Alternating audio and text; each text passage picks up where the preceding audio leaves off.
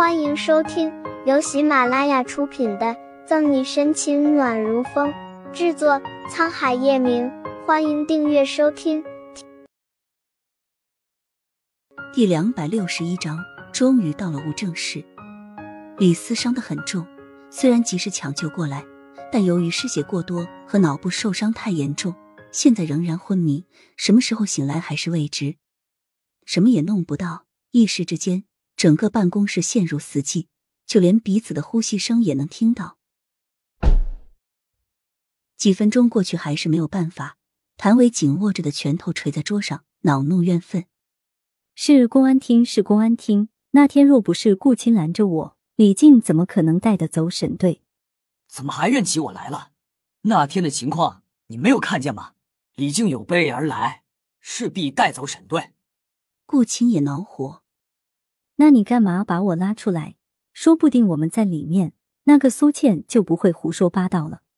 谭维也知道顾青说的是事实，能这么快摸清沈西和苏倩的关系，就能知道他的手段不简单。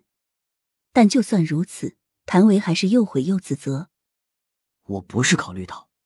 行了行了，现在说这些还有什么用？方初明急声打断顾青的话。现在最重要的就是如何拿到监控录像、岳雨琪的尸检报告和李斯的病历。方初明发话了，顾青和谭维相互瞪了一眼，也不说话了，各自想办法。我有办法了。沉思片刻，穆饶打了一个响指。警市公安厅对面的茶楼，穆穆科长，你这办法能有效吗？经过一番打扮的谭维不自然的开口，悠然自得的晃着茶杯。慕饶媚眼如丝。当然，我慕饶想做的事还没有被难到的。看今天我怎么一同拿到监控录像和岳雨琪的尸检报告，以及李斯的病历。慕饶说的很有自信。谭维撇撇嘴没说话。再怎么不喜欢，现在也不是和慕饶这个小妖精抬杠的时候。救出沈队最重要。半个小时过去。对面公安厅的人陆陆续续离开，穆饶看了看手腕上的时间，红唇微勾，起身，走吧，小维维。眼角一抽，跟在穆饶后面的谭维翻了一个白眼。小维维，小西西，穆饶平常该不会也叫顾青小青青吧？想到那个场景，谭维武寒的揉了揉手臂上四起的鸡皮疙瘩。你们是谁？刚走到公安厅大门外。谭维和穆饶就被卫警拦住询问，害怕被揭穿，谭维往穆饶后面缩了一步。你好，我是下城经济犯罪科科长穆饶。穆饶拿出一个警官证，风情万种的对魏警抛了个媚眼。前两天下城刚破的关几贪污案还有些疑点，我们准备去物证室看一下。手岗还莫名其妙被撩了一把的魏警脸红到耳根子，心跳快了两秒。看过穆饶的警官正后敬礼，请进。谢谢小哥哥。不疾不徐的收起警官证，穆饶带着呆若木鸡的谭维进了大厅，熟悉的往物证室走去。